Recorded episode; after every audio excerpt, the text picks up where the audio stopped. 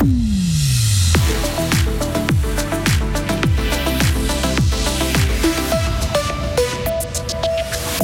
nouveaux éléments dans le dossier éolien. Le camp du contre a analysé des centaines de documents.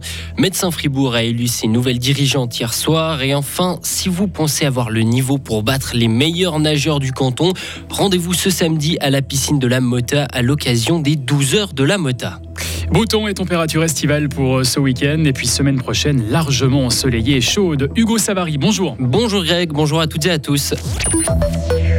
Les communes mènent l'enquête dans le dossier éolien. Grâce à des centaines de documents pour comprendre comment le volet éolien a été pensé dans le plan directeur cantonal, ils ont été obtenus via la loi sur la transparence, des éléments qui permettront aux 11 communes qui s'opposent à cette procédure d'avoir encore plus de poids face au canton.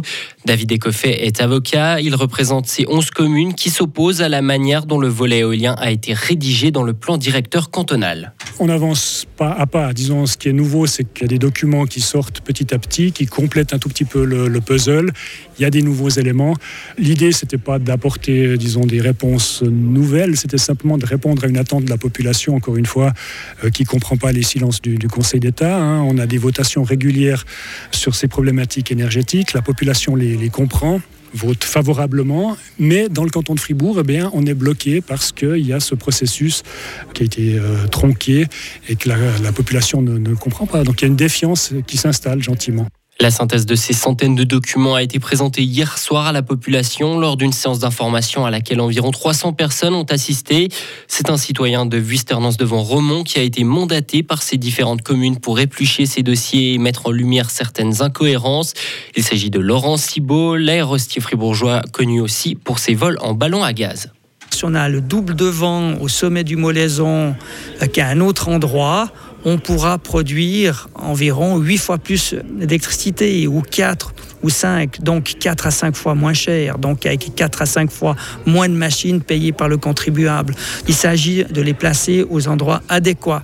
Et ce qui ne va pas dans les documents découverts, on voit que notamment c'est écrit la date, le lieu, par exemple à Urcy-Sivérier, c'est marqué par ces entreprises-là qu'il y a plus de vent mesuré à l'année en moyenne qu'au sommet du Molaison qui est également mesuré, ma mesure météo suisse.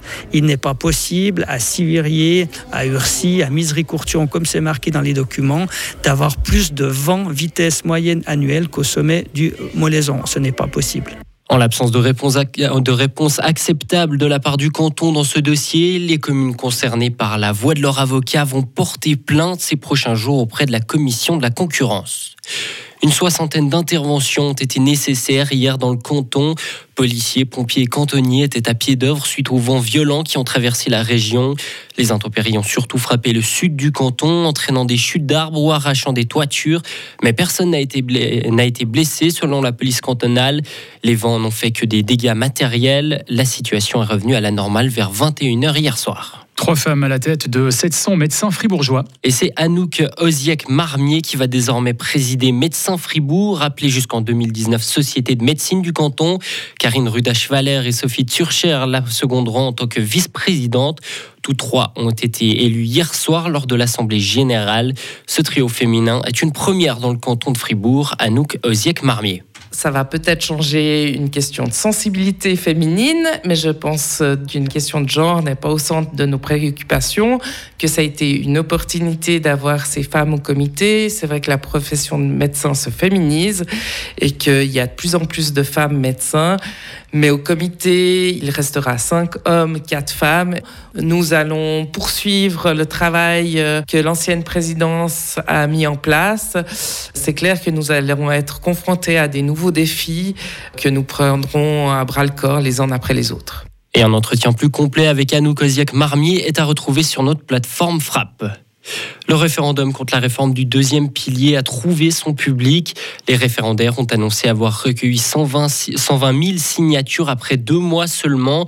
Les syndicats et la gauche avaient jusqu'au 6 juillet pour en récolter 50 000. Ils dénoncent une baisse possible de rente pouvant atteindre 3 240 francs par année si la réforme passait. Les signatures recueillies seront déposées ce mardi à la chancellerie fédérale. À l'étranger, l'Ukraine aurait abattu de nouveaux missiles russes. L'armée a indiqué avoir détruit 13 missiles de croisière durant la nuit, des engins qui visaient un aérodrome militaire dans l'ouest de l'Ukraine. La Russie a intensifié ses attaques nocturnes à l'aide de drones alors que l'Ukraine a commencé sa contre-offensive. Et Emmanuel Macron a envoyé une pique à la Russie ce matin. Le président français a accusé le pays d'être une puissance de déstabilisation en Afrique. Il regrette la présence des milices privées comme Wagner qui viennent commettre des exactions sur les populations civiles. Il a rappelé que ces actions en République centrafricaine notamment avaient été documentées par les Nations Unies.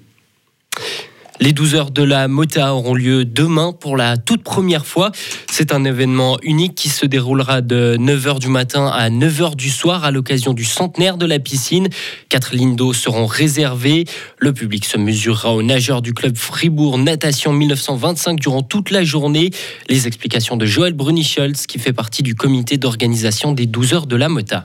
On a intitulé ça sous, le nom du défi des 100 km. Donc euh, le but pour le public et les nageurs, ça va être euh, de, que chacun finalement soit capable de réaliser 100 km. Donc euh, les nageurs ont pour objectif de faire 100 km et le public va essayer de défier du coup les 30 nageurs du club en réalisant collectivement aussi ces 100 km. Le public face aux nageurs du club, à votre avis, c'est qui qui fera le plus de kilomètres? Ah, les calculs sont les calculs sont sincèrement très serrés. ça va dépendre un petit peu du nombre final d'inscription au niveau du public qu'on aura, mais on s'attend quand même à quelque chose de, relativement serré. Les organisateurs des 12 heures de la Mota attendent 400 nageurs sur l'ensemble de la journée. Et pour assurer leur sécurité, des maîtres nageurs supplémentaires seront sur place. Il est possible de s'inscrire en ligne ou directement à la Mota. Le site www.fribourg-natation.ch. Et à noter que l'entrée est gratuite pour ceux qui relèvent le défi. Retrouvez toute l'info sur frappe et frappe.ch.